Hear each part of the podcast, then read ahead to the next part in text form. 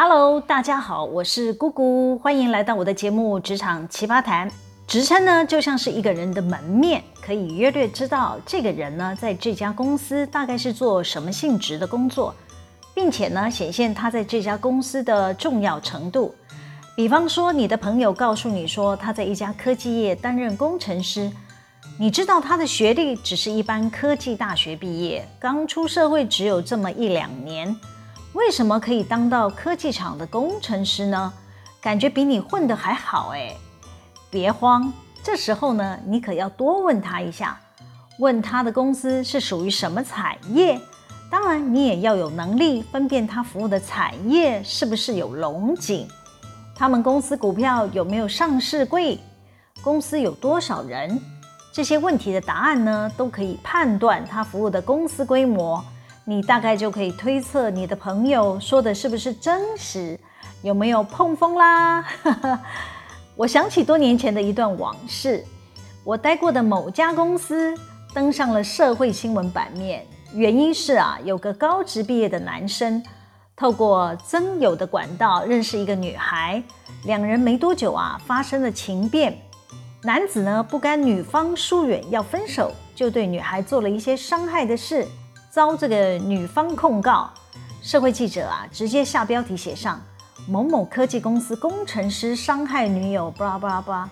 我当时看到这一则新闻愣住了，脑袋一直在搜寻这个报纸上的名字。我想说，这位工程师是谁呀？我怎么不认识？虽然我们上下有超过当时有一千两百个人吧，但我大概知道所有员工的名字啊。尤其我们工程师啊，都是硕士以上，或者是大学毕业，至少年资超过大概五年吧。我怎么不认识这一号人物呢？后来一查才知道，是我们委托的外包人力中介公司的派遣工。这个男生啊，连正职员工都不是，还敢打着是我们公司工程师的名号，在外面招摇撞骗女生，难怪感情生变呢。哎，从这个例子来看啊，职称对这位男生来说真的很重要。只要打着科技厂工程师的名号，就可以骗倒一票女性朋友的感情喽。可能有朋友听到这里会问，是不是大公司的职称都给得很小气呢？哎，我今天就来大解密。通常有点规模的企业呢，他们都会制定自己的职位系统表。这个职位系统表啊，并不是每家企业都长得一样。要看每家公司的员工人数、组织层级的大小来决定。如果是一家千人以上的企业吧，他们的职位系统表的层级可能会有十层到十五层之间吧。百人以下的企业呢，十层可能就太多了。所以呢，这个没有一定的标准，要看每家企业的组织大小。以我曾经服务的公司为例啦。我们光技术类的工程师啊，就可以分好几个等级。我今天先说个简单版本的，我因为我担心我念完大家也快睡着了啊。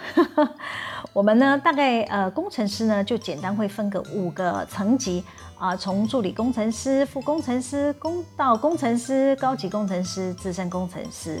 假设你要来应征资讯工程师，那资讯呢这个名字呢是代表你的工作内容。但是不是要给你工程师这个职称呢？就要看你的资历了，符合企业的职位系统表里面的哪一个等级？如果是大学刚毕业的，没有工作经验的，就不会给工程师这个头衔啦。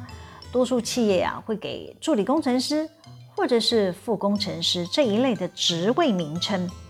看到这个职称呢，比较有制度的企业呢，就会很有默契的知道，这代表是没有什么经验的菜鸟。或者是说技术能力呢，还要被考核观察的层级。那有些企业呢，考核期大概是一两年吧，就可以往上晋升到副工程师或者是工程师这个等级喽。原则上呢，还是要看每一家公司的职位系统表的晋升办法来规定吧。一般待过有制度的企业的人都知道，他们要是想跳槽到一家新公司面试。谈完了薪资福利后呢，通常都还会再问，呃，假设我被录取了，公司会给我什么职等职级呀？职称会是什么呢？就是要确认自己跳槽后呢，来到新公司的位置，大概是在哪一个层级，有没有往上晋升一个层级？不会演啊，能力强的人呐，职称都会越跳越好。名片拿出来，再加上是个知名的企业加持，立刻就会有光环，对，大家就会肃然起敬。哦，不要说姐姐，这是不是太现实了？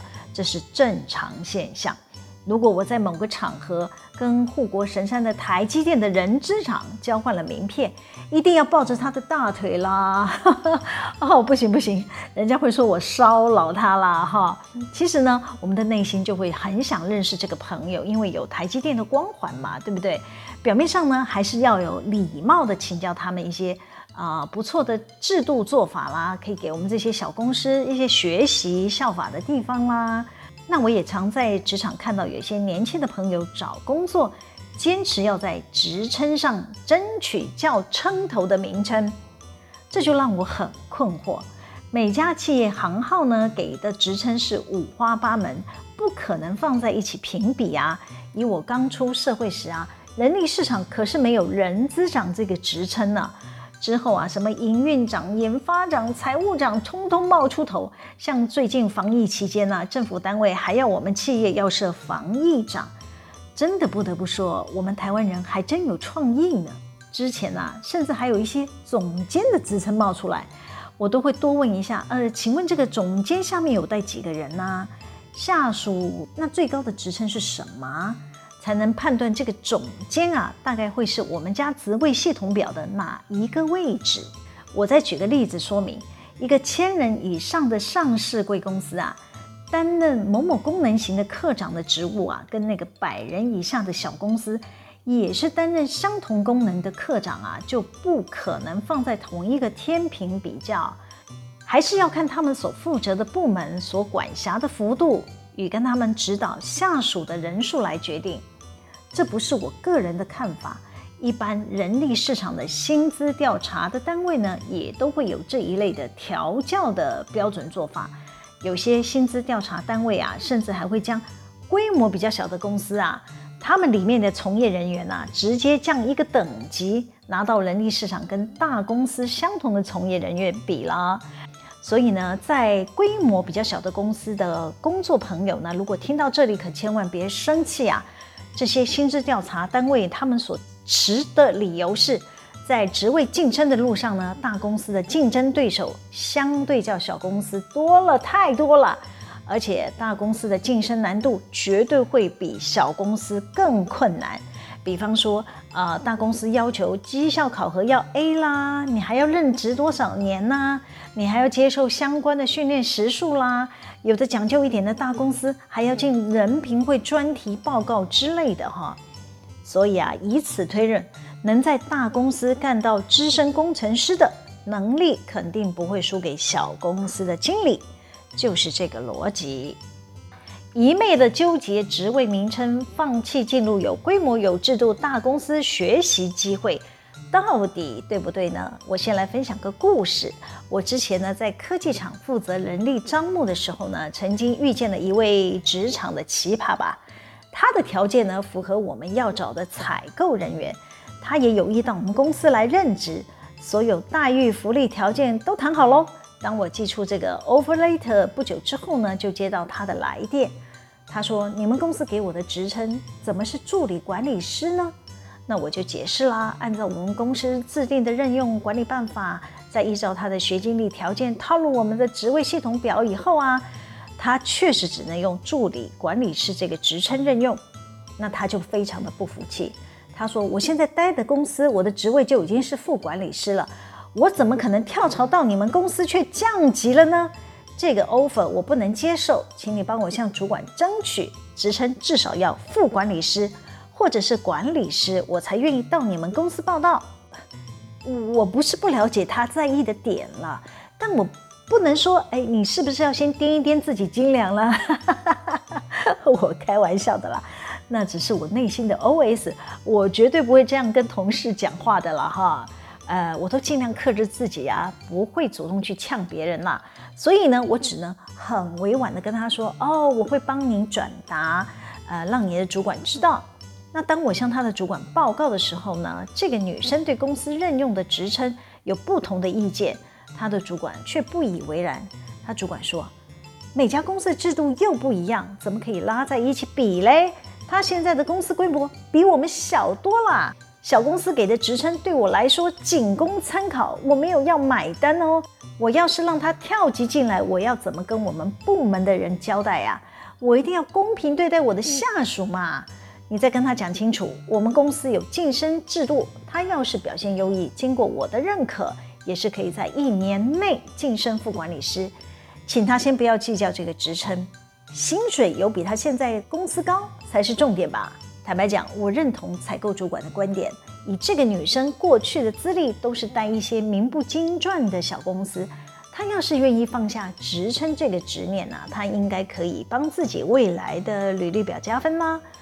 当我照采购主管的意思呢，转告给这位女生，我还劝说她：哎，长远来看，我们公司要比你现在的公司有发展性，哎，而且啊，有待过上市贵公司以后出去的履历表是有加分的哦。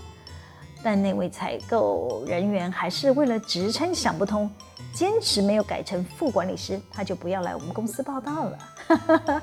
我只能尊重他的选择喽。以求职者的立场来看呢，尤其是。会有很多竞争对手跟你抢同一个性质的工作时呢，你在人力市场比较难脱颖而出时呢，职称就应该不是你首要的考虑问题，能不能进入你梦寐以求的公司，或者是可以让自己快速成长、提升能力的企业才是关键。类似的故事呢，也发生在最近，我的部门呢有个待了三年的助理管理师离职了。他到其他公司任职了两个礼拜哦，后来啊，觉得他去的新公司没有制度，又想要回锅，但我的部门已经补了新人选了，不可能安排他回锅啦。那他也聪明，主动找了其他部门试机会，还真的给他找到了。因为是旧同事嘛，大家都给他面子，欢迎他回任啦。